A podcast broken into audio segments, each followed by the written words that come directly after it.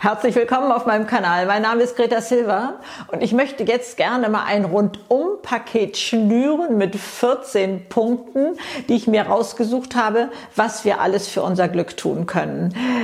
Ich bin ja in vielen Filmen darauf schon eingegangen, äh, aber bei über 500 Filmen ist das ein bisschen schwierig, das immer wieder so rauszupicken. Und äh, deswegen denke ich hier mal so eine geballte Form äh, kann uns nur gut tun. Und zwar geht es hier um das wahre Glück. Ich glaube, dieser Begriff ist uns ja durchaus geläufig und damit unterscheide ich zwischen dem Glück, was so ein Moment schafft. Also was weiß ich, das Partyglück nenne ich das gerne.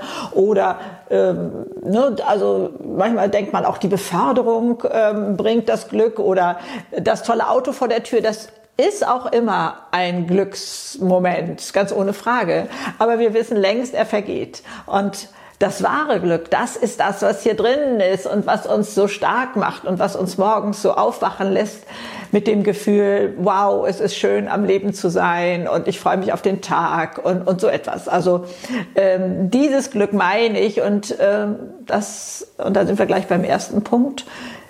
Es muss uns klar sein, wir können das lernen.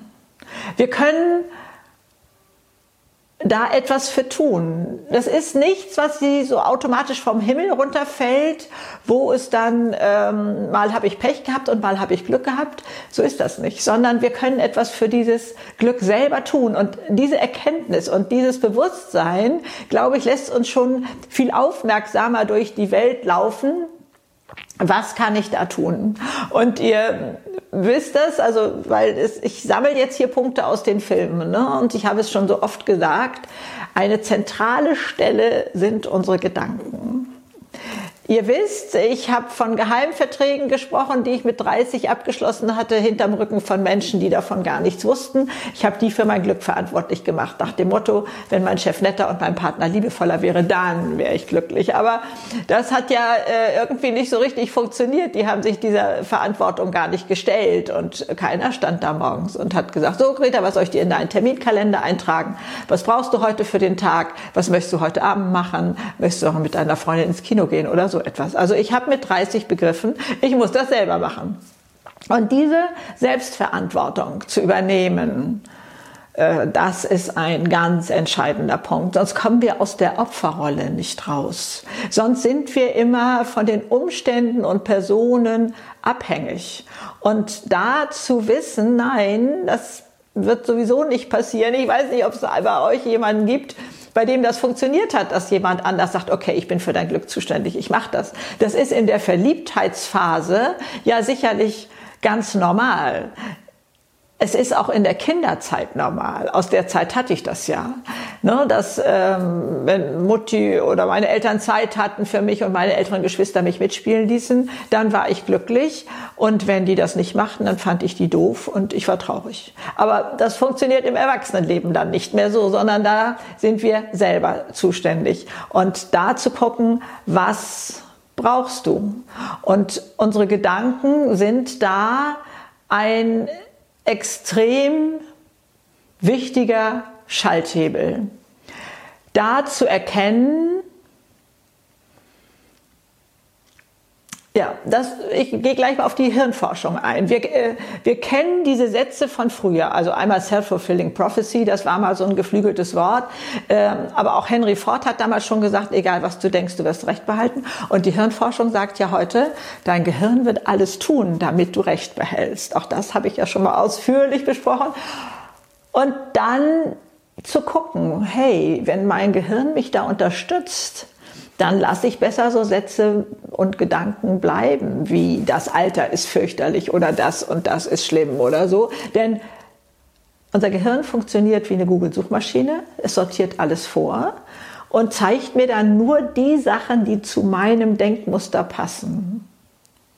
Ganz wichtiger Punkt zum Glücklichsein. Also da diesen Hebel zu nutzen und zu sagen, okay, dann schaue ich doch mal, was mag wohl die Zukunft Schönes für mich bereithalten, könnte ich auch über das Alter sagen. Und dann wird mir das Gehirn ganz andere Sachen zeigen und das wird mich mutiger machen, ganz andere Handlungen zu tätigen. Also das ist auch nochmal ein ganz, ganz wichtiger Punkt. Ihr könnt ja dann immer nochmal in die anderen Filme etwas mehr reinschauen oder auch im Podcast gehe ich ja dann oft bei diesen Themen nochmal in die Tiefe. Bei meinen Reden sowieso, aber da sind ja die wenigsten dann, die das da dann äh, nochmal ähm, sich anhören können, ausführlicher oder so etwas. Dann hilft uns auch ein anderes Forschungsergebnis, das besagt, wir haben ein Glückslevel in uns. Hedonistische Tretmühle heißt das, wenn ihr das nochmal googeln wollt. Wir kommen immer auf dieses Niveau in uns zurück. Also nach dem Millionengewinn, äh, nach dem Lottogewinn genauso äh, sind wir irgendwann wieder auf unserem normalen Level angekommen, genauso wie nach tiefer Trauer und so. Die Höhe der Freude, der, äh, der Trauer entspricht der Zeitschiene. Mal dauert es länger, mal ist es schneller. Und da jetzt zu gucken, wie kann ich denn, wenn ich dieses wahre Glück suche, wie kann ich denn diesen Level dauerhaft anheben? Also einmal haben wir positive Hebel, das ist die Dankbarkeit. Ganz großer Glücksgriff, ganz großer Glücksmotor, sich abends hinzusetzen und mal aufzuschreiben, wofür kann ich dankbar sein an diesem Tag oder auch morgens, bevor man in den Tag startet. Dann auch wieder eine statistische Erhebung. Ähm, Leute, die anderen helfen, sind die glücklichsten. Ich finde das ja ganz raffiniert von der Schöpfung eingetütet, dass es nicht heißt, keiner kommt vorbei und macht mich glücklich, sondern dass es funktioniert, wenn wir losgehen und andere glücklich machen, macht uns das selber glücklich. Also wir kennen das noch von den Anfängen unserer Beziehung, dass man, dass es so viel Spaß machte, sich was auszudenken, was dem anderen äh, eine Freude machen würde. Oder auch jetzt, wenn man das für eine Freundin macht, was weiß ich, da mal einen Kuchen backt oder irgendwie so etwas. Es macht uns glücklich. Also da zu gucken, wenn man selber im Tee hängt, was kann ich jetzt in dieser Situation, wo es mir gar nicht so gut geht, trotzdem für andere tun? Dann nehme ich einmal den Fokus raus aus meinem äh, Ich arme und äh, so etwas hin zu was kann ich für den anderen tun? Da geht es mir automatisch besser. Wir stellen uns nämlich schon vor, wie wird er sich freuen, wenn die das heute Abend vorfindet oder, oder so etwas. Das kann auch ein Telefonat sein mit einer Tante, die man schon lange nicht angerufen hat oder irgendwie sowas. Auch das macht glücklich. So, zurück zu diesem Glückslevel. Das waren gerade die zwei Punkte Dankbarkeit und was für andere tun. Macht uns glücklich. Und dann gucken wir mal dahin, was zieht uns runter? Was zieht uns eigentlich da permanent runter? Also einmal glaube ich, und das ist momentan so äh, greifbar und spürbar, ist es die Angst. Und es ist erwiesen, wir machen uns zu 95 Prozent für Sachen verrückt, die nie eintreffen. Und wo sonst sind wir denn so wenig realistisch, dass wir uns etwa, um uns etwas kümmern, was nur eine 5% Wahrscheinlichkeit hat, überhaupt einzutreffen? Mark Twain hat das mal ganz wunderbar formuliert und hat gesagt, ich bin heute ein alter Mann und ich habe viel Schlimmes in meinem Leben erlebt. Doch zum Glück ist das meiste nie passiert. Wir erleben es. Wir erleben es, was da in unseren Gedanken alles passieren könnte. Es sind Luftschlösser. Wenn ich das negativ mache, das und das ist Schlimmes passiert, dann kann ich das quasi weitererzählen. Wenn ich aber sage, oh, da ist was Schönes passiert und da doch auch, dann könnte das doch auch bei mir passieren und dann würden wir nur Party machen ohne Ende. Dann würde jeder sagen, Mensch, Greta, warte mal ab. Das sind Luftschlösser wir malen uns aus, was da in Zukunft sein könnte. Und damit habe ich aufgehört. Also wir haben das ja auch Einbrecher beigebracht. Ihr kennt die Geschichte alle. Ähm, es knallte nachts unglaublich und ich hörte die Einbrecher unten und ich, also ich sah schon, wie die mich umbringen werden, ähm, nämlich mit dem Messer und nicht mit, äh, sie würden mich nicht erschießen, weil das im Reihenhaus war. Ich war damals 27 und äh, ich habe also jede Körperzelle schrie in mir. Und am nächsten Morgen stelle ich fest, ein Brett auf dem Balkon ist umgefallen und sonst nichts. Und da habe ich verstanden, es war alles nur in meinem Kopf, nur in meinen Gedanken. Und da habe ich den Hebel umlegen können. Es, es durchschoss mich der Gedanke, stell dir nur mal vor, du machst dich dein Leben lang verrückt und es kommt keiner. Das ist ja erst die wahre Katastrophe. Also Angst ist etwas, was unseren Level unser Glückslevel, unser wahres Glück runterzieht, ganz ohne Frage. Und da mal anders ranzugehen. Und wir reden hier nicht von der Angst, die wir brauchen, vom Feuer und, und so etwas, sondern die Angst, die uns so fertig macht, die uns so runterdrückt. Angst ist heute ein Marketinginstrument. Damit kann man Wahlen gewinnen. Damit kann man Ware verkaufen. Nachricht ist eine Ware, die verkauft werden will. Also sich dessen alles mal bewusst zu sein und zu sagen, ich leg den Hebel auch mal um und warte es ab, was passiert. Und wenn die Katastrophe vor der Tür steht, dann sage ich immer, werde ich ganz andere Kräfte mobilisieren können, um damit umzugehen. Aber nur dieses Wenn und Aber und das könnte und hier und da mache ich nicht mehr. Das andere, was uns runterzieht, ich sage jetzt immer nur mal so zwei Punkte bei diesem Glückslevel. Ähm, das andere sind unsere alten Verletzungen alte oder neue Verletzungen, wie auch immer man das bezeichnen will. Und die können wir loswerden. Es ist etwas, was in Deutschland noch einen falschen Ruf hat in meinen Augen und das ist das Wort verzeihen. Es bedeutet nicht klein beizugeben oder der andere hat es nicht so bös gemeint und hatte selbst eine schlimme Kindheit. Nein. Verzeihen heißt, ich werde frei davon. Ich entziehe dem anderen die Macht, mich zu verletzen oder dem Ereignis oder wie auch immer. Und es macht mich stark. Es macht mich stark. Und die Handlung und der Täter, der bleibt so schlimm, wie er war, meinetwegen auch kriminell. Den muss ich nicht schönreden deswegen. Aber dann bekommt das so eine Wertigkeit wie eine körperliche Verletzung, wo man sich auch noch erinnert, was weiß ich, vor 20 Jahren habe ich einen Fahrradunfall gehabt und habe da vorm Auto gelegen oder irgendwie so etwas, hat fürchterlich wehgetan, das wissen wir alles noch. Aber das hat heute keine Relevanz mehr. Und so ist das auch mit seelischen Verletzungen wenn wir das verzeihen. Das fängt an, ich mache es hier doch etwas ausführlicher, weil ich meine, dass das immer noch wieder ein so großes Thema da draußen ist. Bei mir war es so, dass ich wirklich nur im Kopf ich fühlte das nicht. Nur immer gesagt, ja, ich verzeihe ihm, ja, ich verzeihe ihm, ja, ich verzeihe ihm. Und wenn es 40 Mal am Tag war, wenn das gerade passiert war. Das war bei mir im Job, ich wurde da gemobbt, obwohl ich selbstständig war, hatte jemand Lügengeschichten über mich erzählt und so. Also ich hatte immer noch den Kloß im Bauch und die, die Wut in mir und die Hilflosigkeit und all das. Aber mein Kopf, der fing an und sagte, ich verzeihe ihm, ich verzeihe ihm, ich verzeihe ihm. Und dann geht das nachher weiter runter im Herzen oder im Bauch oder wo immer du das ansiedelst für dich. Du wirst frei von alten Verletzungen oder neuen. Heute ist mein äh, Tipp, wenn ich nur dran denke, dann atme ich ja schon einmal durch. Es ist faszinierend. Wenn ich mich hinsetze und sage, ja, das ist mir jetzt passiert. Das gehört zu meinem Leben dazu. Dann kommt so ein ganz tiefer Seufzer.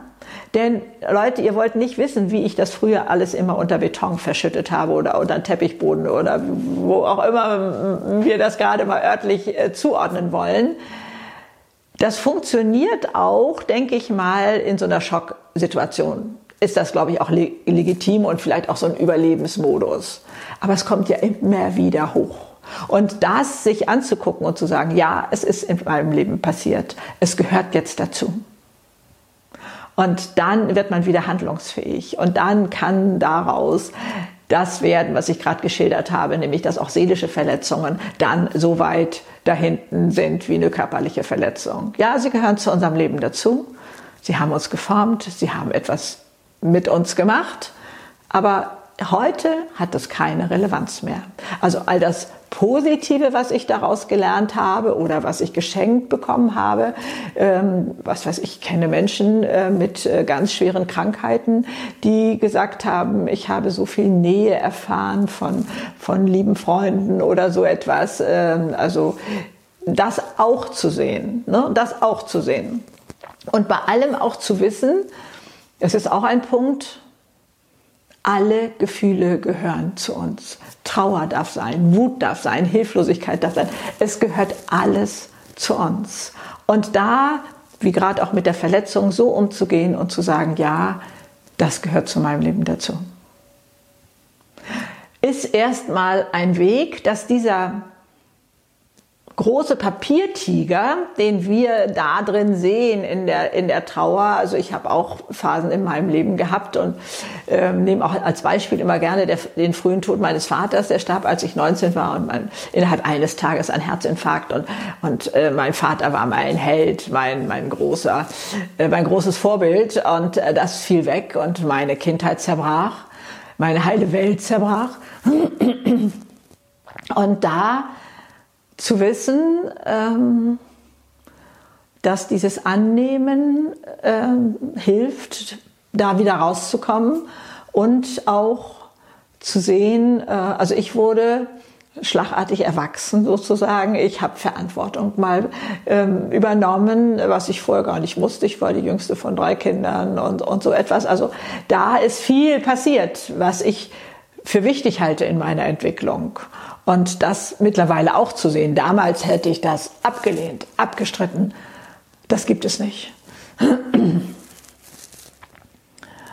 Dann ähm, zu wissen, dass wir, wenn wir in der Dauerschleife jammern, uns selber nicht gut tun. Es zieht uns runter. Dass wir immer mal in Situationen sind, wo wir mal jammern müssen und auch dürfen, ich glaube, das ist unstrittig. Sondern ich meine, dass dieses Jammern als Lebenseinstellung, man sagt es ja leider den Deutschen nach. Ähm, und ich habe auch beobachtet, dass Jammerer durchaus mehr Streicheleinheiten, mehr Zuwendung bekommen. Aber für die ja, für das Umfeld ist Jammern eine Umweltbelastung. Denn jeder möchte gerne mit positiven, mit inspirierenden Menschen zusammen zu sein. Und wenn man da jemand neben sich hat, der da permanent jammert, aber wirklich über alles, über den Regen oder über irgendwas und dieses ist schlecht und jenes und die Regierung hat oder so, dann zieht einen das womöglich mit runter. Das heißt, der Preis ist hoch für den, der jammert. Erstmal kann man jammernd nicht glücklich sein? Und zweitens, glaube ich, ist das ein Weg in die Einsamkeit. Da mal hinzugucken und zu sagen, ist das wirklich mein Weg? Muss es sein? Oder mal äh, zu gucken, eine Woche mal nicht zu jammern. Und jedenfalls es nicht zu äußern. Und danach dann auch es nicht mehr zu denken. Diese Wege mal zu gehen. Und ich weiß auch, dass Jammern eine Dating-Plattform ist, ne? dass man schnell Verbündete hat und Anschluss findet, ob man jetzt, man, man, kennt sich gar nicht aus, steht an der Bushaltestelle, wo man keinen kennt. Und jetzt fängt man an, über die unpünktlichen Busse zu schimpfen oder sowas hat man sofort Verbündete. Aber mal dahin gucken, der Preis ist hoch. Und nichts hält uns ab, damit aufzuhören. Es bringt uns nichts. Es bringt uns nur unglücklich sein. Man kann nicht sagen, hey, was kostet die Welt und dann jammern. Das geht nicht. Das passt nicht zusammen. Das gehört nicht zusammen. Und da glaube ich, ist auch ein ganz großes Potenzial, was wir selber tun können. Dann ein Punkt, sind wir uns dessen eigentlich bewusst, das Thema Nachhaltigkeit ist ja im Moment so in aller Munde und ich war dem mal nachgegangen, weil ich nicht verstand, wieso ein Film über mich äh, bei der UNO auf der Plattform steht unter der großen Überschrift Nachhaltigkeit. Die zweite habe ich immer verstanden, wie andere Länder mit dem Alter umgehen. Aber was hat das mit Nachhaltigkeit zu tun? Und dann habe ich mir das mal angeschaut. Was sagt denn ähm, äh, was ist so die kurze Formulierung? Ich glaube, das Bundesministerium für Bildung und Forschung sagt, Nachhaltigkeit bedeutet, heute so zu leben, dass ich auch in der Zukunft gut leben kann, dass mein Umfeld gut leben kann und dass die nachfolgenden Menschen auch gut leben können. Und dann gucke ich mal hin, lebe ich als, und lebe ich als junger Mensch so, dass ich auch in Zukunft gut leben kann? Und lebe ich auch jetzt mit meinen 72 Jahren so, dass ich auch die tollen kommenden Jahre gut leben kann? Das betrifft einmal Ernährung, Sport, diese ganzen Sachen. Ich glaube, den Rauchern ist das am meisten bewusst, dass sie da eine Verantwortung haben. Äh, dann ähm, ja die Emotionen. Das habe ich gerade schon mal mit dem Wort Jammern sozusagen ähm, deutlich gemacht. Und dann unsere Gedanken. Das alles sind Wegweiser, wie die Zukunft von uns selber aussehen wird. Also da nachhaltig zu leben oder in jungen Jahren so zu leben, als gäbe es keinen Morgen, Professor Sven Völpel kann ja, das ist äh, ein Altersforscher an der Universität in Bremen, der ähm, das so wunderbar in Zahlen ausdrücken kann, ähm, der äh, sagt, wie viele Jahre man weniger lebt, wenn man Alkohol und, und äh, Zigaretten in ähm, hohem Maße zu sich nimmt. Ich glaube, er spricht davon 18,5 Jahren weniger und, und so etwas. Also das ist heute alles schon belegbar. Oder als junger Mensch eben auch äh, sich so zu verausgaben oder auch meinetwegen in meinem Alter, sich so zu verausgaben, dass da keine Ruhephasen sind, dass da keine Erholungsphasen drin sind und, und so etwas. Also da äh, nachhaltig zu leben, äh, da die Verantwortung zu übernehmen und zu gucken, hey, tut mir das jetzt gut? Und ähm, oder wie wird sich das auswirken? Ne? Oder sollte ich vielleicht auch mal abnehmen? Ist zum Beispiel auch ein Thema. Ne? Wir wissen alle, wie das unseren Körper belastet. Ich meine, abnehmen hat mich mein Leben lang begleitet. Also ich weiß, ob der Schwierigkeiten. Ne? Das lässt sich jetzt hier alles mal so ganz locker sagen. Aber mal das ins Bewusstsein zu nehmen, das glaube ich ist auch ein ganz wichtiger Punkt. Ja, so ein bisschen aus dem Knick zu kommen, mutig zu sein. Wobei ich ja immer von mir behaupte, ich bin gar nicht so mutig. Mutig bedeutet ja für mich, die Angst unter den Arm klemmen und etwas trotzdem machen. Darin sehe ich mich gar nicht so, sondern bei mir war es die Begeisterungsfähigkeit und die Neugier auf das Leben, dass ich mich immer fragte, wie werde ich mich fühlen, wenn ich das ausprobiere oder wenn ich ähm, wenn ich das mache und umsetze oder so. Ne? Also ich weiß noch, also mein vermutlich äh, letztes gravierendes Erlebnis war, dass ich dachte, ja Podcast, meine Güte, äh, ich muss ja auch nicht alles machen, was hier jetzt gerade am Markt ist. Und so lief ich also einige Zeit rum, als das schon mal so auftauchte, Podcast, willst du auch Podcast machen? So, ja, nee, YouTube und alles ist fein und so. Und dann äh, weiß ich noch, ich stand da irgendwo und war am Kochen und dachte in mir, ja, das wäre ja schon ein tolles Gefühl, wenn du es machen würdest. Und das hat den Hebel ganz einfach umgelegt. Also mir vorzustellen, wie ich mich dann fühle, ja, ich musste noch mal neue Sprachregelungen lernen und wie das funktioniert und jenes funktioniert und so. Denn jede Sache ähm, ist wieder äh, etwas speziell auf einem Gebiet oder so und sich dann da wieder neu reinzufummeln und das auszuprobieren. Also es ist bei mir mehr diese Neugier. Und schau mal, was es bei dir ist. Ne? Wie kannst du es dir erleichtern, was Neues mal rauszumachen? Also raus aus eingefahrenen Bahnen macht glücklich. Und, und ähm, diese Sachen sind, glaube ich, für uns ganz wichtig. Und bei der Gelegenheit können wir gleich mal den inneren Kritiker angucken und unsere, unseren Hang zum Perfektionismus. Also Boah, äh, ich kenne ihn, äh, wer kennt ihn nicht? Also ich habe dieser Krähe auf meiner Schulter wirklich mit Paketklebeband den Schnabel zugebunden, weil ich sagte, ich will mich hier nicht mehr so gängeln lassen. Ich hatte längst begriffen, dass kein Mensch perfekt ist. Wir sind eventuell auf irgendwelchen kleinen Gebieten recht nah an der Perfektion. Und ähm, ja, Fehler ist ja bei uns auch ein Wort. Meine Güte, wie Donnerhall. Und dabei sind es nur Erfahrungen. Und wir bewerten das alles. Ein ganz wichtiger Punkt zum Glücklichsein. Ob wir den Daumen nach oben oder nach unten machen, das ist unsere Entscheidung. Und das hindert uns am Glücklichsein. Die Harvard-Studie, die größte Glücksstudie der Welt, die läuft immer noch über 70 oder 80 Jahre, weiß gar nicht genau, ähm, ist sie schon im Gange. Und die besagt, Menschen, die in funktionierenden Beziehungen leben, sind glücklich oder sind am glücklichsten.